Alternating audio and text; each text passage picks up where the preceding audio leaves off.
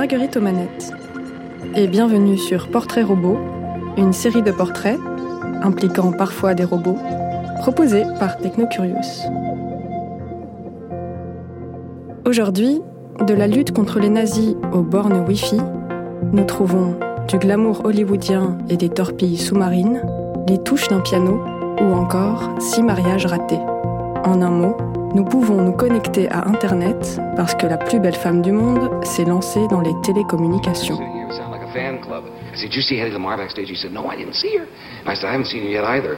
And he said, Oh, I've loved her in movies.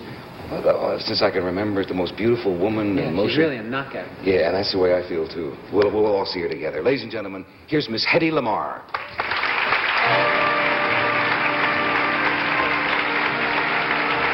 Nous sommes en 1933. Edwige Eva Maria Kissler a 19 ans et son nom est désormais synonyme de scandale. Elle vient pourtant d'une famille respectée de la haute bourgeoisie de Vienne, mais en 1933, Edwige n'est plus à Vienne, mais à Berlin, où elle a commencé une carrière d'actrice de cinéma. Et en 1933 sort Extase, un film du réalisateur tchèque Gustav Machati, où Edwige, qui tient le premier rôle, est filmée nue et simule un orgasme, le premier orgasme du cinéma occidental.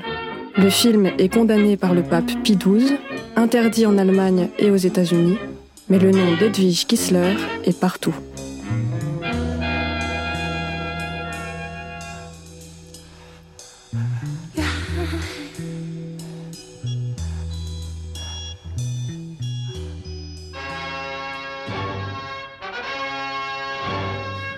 Edwige reçoit des fleurs et des billets doux de toute l'élite berlinoise, et elle fait son choix. Sept mois après la sortie d'Extase, elle épouse le plus riche de ses admirateurs, un vendeur d'armes autrichien, Friedrich Mandel. Il est richissime, mais aussi très jaloux. La légende veut qu'il ait tenté de racheter toutes les copies d'Extase pour soustraire sa jeune épouse aux yeux des autres hommes. En tout cas, Mandel enferme Edwige dans sa luxueuse propriété lui interdit de reprendre sa carrière d'actrice et Edwige s'ennuie ferme. Sa seule distraction est d'écouter les conversations du vendeur d'armes et de ses invités.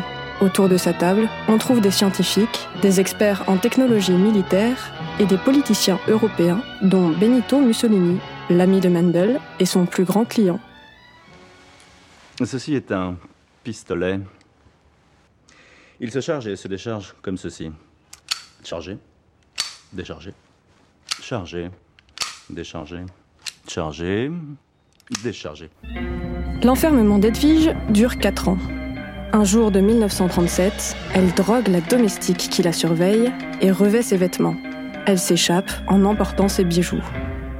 Il faut dire qu'Edwige est d'origine juive et que l'Allemagne a adopté en 1935 une législation antisémite.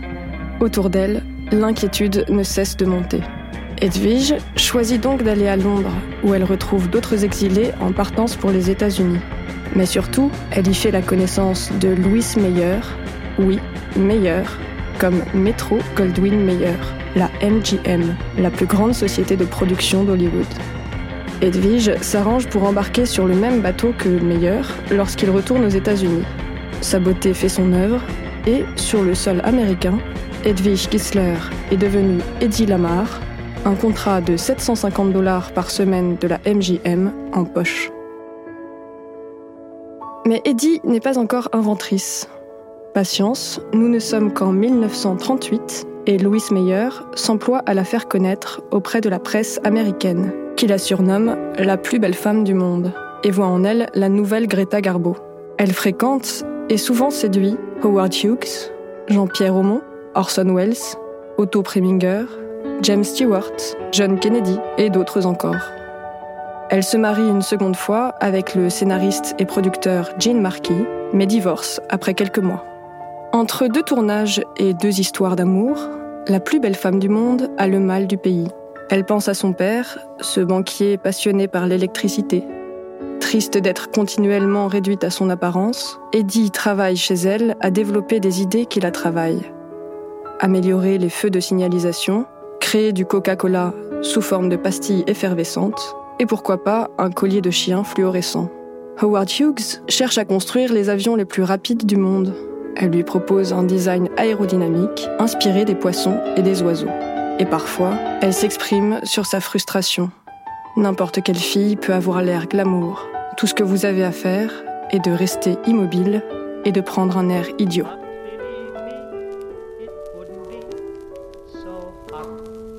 So let's talk of Lamar, that Hetty so fair. Why does she let Joan Bennett wear all her old hair?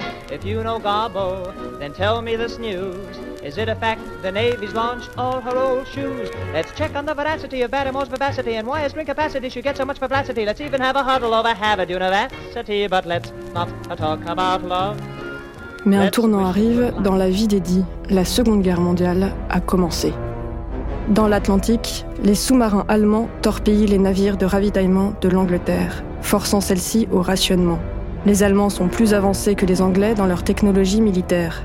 Leurs torpilles ne manquent que rarement leur cible parce qu'elles sont équipées de récepteurs qui permettent aux sous-marins, à l'aide d'une onde radio, de contrôler leur course. Lorsque l'Angleterre s'équipe de ces nouvelles torpilles, un autre problème apparaît.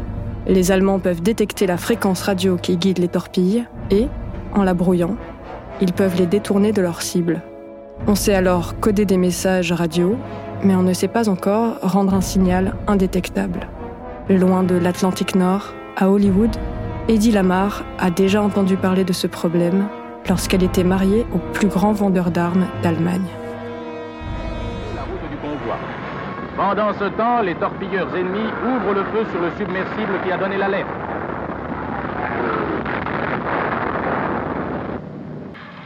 Inquiété par la présence du sous-marin, le convoi change de cap. La surveillance des torpilleurs se fait plus vigilante. Le sous-marin émerge quelques secondes afin de mieux observer la manœuvre de l'ennemi, puis va replonger afin de se mettre en ligne de tir. Entre 1940 et 1941, Eddie travaille à une idée. Pour empêcher les ennemis de détecter et de brouiller les fréquences radio des torpilles, il faut encoder non pas le contenu du message, mais sa source, le signal radio lui-même. Souvenez-vous de vos vieilles radios FM. Elles fonctionnent sur plusieurs fréquences différentes, entre lesquelles on cherche, souvent à tâtons, la fréquence qui nous fera danser. Les torpilles, elles, utilisaient une seule fréquence, que l'on pouvait facilement retrouver et perturber. L'idée d'Eddie est d'utiliser plusieurs fréquences, comme sur une radio FM. Pour brouiller les pistes, le message radio sera coupé en tout petits morceaux, diffusés les uns après les autres, chacun sur une fréquence différente, sautant comme une folle machine, rapidement, aléatoirement, d'une fréquence à l'autre. Pour comprendre le message, il faut donc savoir à l'avance l'enchaînement des fréquences sur lequel il sera diffusé. Cette technique de communication indétectable prendra le nom d'étalement de spectre par saut de fréquence. Étalement de spectre parce que le spectre d'onde radio utilisé est agrandi étalement de spectre par saut de fréquence, parce que l'agrandissement se fait en sautant d'une fréquence à l'autre. Avec une telle technologie, les sous-marins allemands n'auraient aucune chance. I was different, I guess. Maybe I came from a different planet, who knows? but whatever it is, inventions are easy for me to do. Eddie a l'idée, mais elle n'a pas la formation scientifique suffisante pour la mettre en pratique. Elle cherche donc de l'aide, là où personne d'autre n'aurait pensé à chercher. Son associé est un pianiste et compositeur d'avant-garde, George Antile, qui se surnomme lui-même le Bad Boy of Music. Son œuvre majeure, Ballet mécanique, est une pièce écrite pour 16 pianos mécaniques jouant simultanément. Il sait donc comment synchroniser différents canaux pour les faire jouer les uns après les autres, grâce aux bandes perforées des pianos mécaniques. Ces bandes perforées, comme des cartes perforées d'ordinateur, serviront à coder les sauts de fréquence des torpilles. En août 1942, Eddie et George déposent un brevet intitulé Système de communication secrète et le rendent immédiatement libre de droit pour l'armée américaine. Leurs torpilles radioguidées peuvent utiliser 88 fréquences différentes. 88, le nombre de touches d'un piano. Malheureusement, la Navy fait mine de ne pas être intéressée par l'invention. Une page se tourne pour Eddie. À l'entrée en guerre des États-Unis, elle reprend son rôle de star hollywoodienne et fait de la publicité pour le financement des troupes. America's war bond campaign is in full swing, and it's not surprising to find that Hedy Lamar is a bestseller. When this picture was taken at Newark, New Jersey, she told us that her record was $3.5 million worth to date. That surely entitles her to give the... Dans les années 40 et 50, Eddie Lamar retourne à ses tournages, mais lassée des rôles de sexe symbole, elle devient difficile à gérer pour la MGM. Elle tente de produire ses propres films, initiative alors peu courante pour une star d'Hollywood. Elle perd donc beaucoup d'argent. Faut-il le mentionner? Elle fait un troisième mariage qui la laisse mère célibataire de trois enfants. Et puis un quatrième, pour quelques mois seulement et puis un cinquième avec le riche industriel Howard Lee qui lui offre une retraite dorée au Texas. Mais lorsqu'il divorce, il ne lui laisse rien de cette aisance. Par deux fois, dans les années 60, Eddie Lamar est arrêté en flagrant délit de vol à l'étalage. Sa vie se concentre donc dans les palais de justice, où elle se justifie de ses vols, attaque des comédies qui la tournent en dérision et défend ses divorces. Elle finit d'ailleurs par épouser son avocat, sixième mariage qui durera deux ans. Il est temps de faire un point sur sa vie. Eddie publie ses mémoires en 1966. Ecstasy and Me figure parmi les dix autobiographies les plus érotiques de tous les temps, selon le classement du magazine Playboy, aux côtés des mémoires de Casanova. Thank you, thank you, Hetty, thank you. Not Hetty, it's Headley, Headley Lamar. The hell are you worried about? This is 1874. You'll be able to sue her. Ce qu'Eddie ne sait pas, c'est que son système de saut de fréquence continue de vivre, lui aussi. Il est utilisé par l'armée américaine pour équiper ses navires de guerre en 1962, lors de la crise des missiles de Cuba. Puis il sert à sécuriser les drones de surveillance de la guerre du Vietnam. Eddie n'avait pas été informé qu'un inventeur avait un délai de 6 ans pour réclamer paiement quand son invention est utilisée. Elle ne toucha donc jamais rien. Dans les années 80 et 90, alors que le brevet est tombé dans le domaine public, il sert à mettre en place les télécommunications sans fil, autrement dit, à sécuriser les téléphones portables et les systèmes de positionnement par satellite, comme le GPS. Si nos téléphones portables ne sont pas saturés d'interférences, c'est grâce à l'étalement de spectre par saut de fréquence. Écoutez comme le journal télévisé résume bien cette technologie en 2003, alors que se popularise une autre de ses applications. Savez-vous ce que veut dire parce que c'est l'avenir. Grâce au Wi-Fi, les internautes peuvent utiliser leur ordinateur partout, euh, dans le jardin ou à la terrasse d'un café. Il suffit pour cela d'un équipement spécifique. Exemple, à Paris depuis hier à la Villette et sur les Champs-Élysées à compter du mois d'août. Anne Cesbron, Eric Janet. C'est une petite révolution. Internet dans la rue sans fil, c'est désormais possible.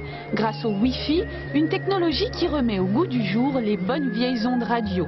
À partir de n'importe quel ordinateur relié à Internet et équipé d'un modem Wi-Fi, les ondes vont propager Internet jusqu'à n'importe quel ordinateur équipé lui aussi en Wi-Fi. Si deux ordinateurs sont éloignés de plus de 100 mètres, ils peuvent toujours se connecter et cela grâce à des antennes relais.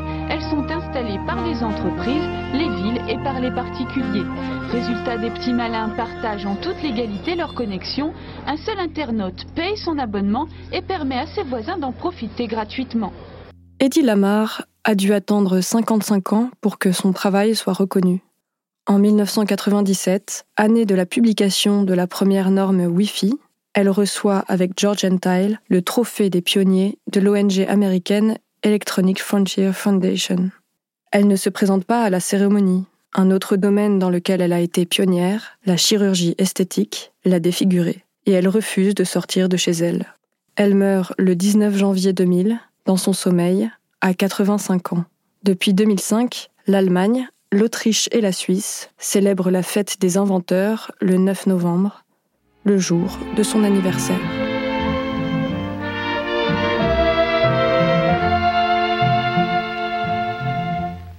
La nuit est belle avec toi, mon amour. Restons ensemble deux pour toujours. Je t'aime t'aimerai à chaque instant de ma vie. Je sais très bien à mon cœur Si vous avez trouvé la vie d'Eddie Lamar invraisemblable, je vous invite à découvrir celle d'Alexander Graham Bell et d'Ada Lovelace dans les deux autres épisodes de Portrait Robot. Vous pouvez les retrouver ainsi que tous les épisodes de Technocurious sur notre site internet iamtechnocurious.com. Si vous voulez nous aider à continuer, vous pouvez participer à notre cagnotte Tipeee. Le lien est disponible sur notre site internet. Et si vous avez aimé cet épisode, vous pouvez nous aider en nous notant sur Apple Podcast ou en nous laissant des petits commentaires gentils sur les réseaux sociaux. Cet épisode a été produit et réalisé par Pauline de Gourcuff, Augustin d'Outreluigne et Marguerite Enbel, d'après une idée originale d'Éléonore O'Keeffe, musique de Machiliso Mohajane, design par Sam. C'est la rentrée, nous avons retrouvé la cabine rouge que je remercie pour l'enregistrement.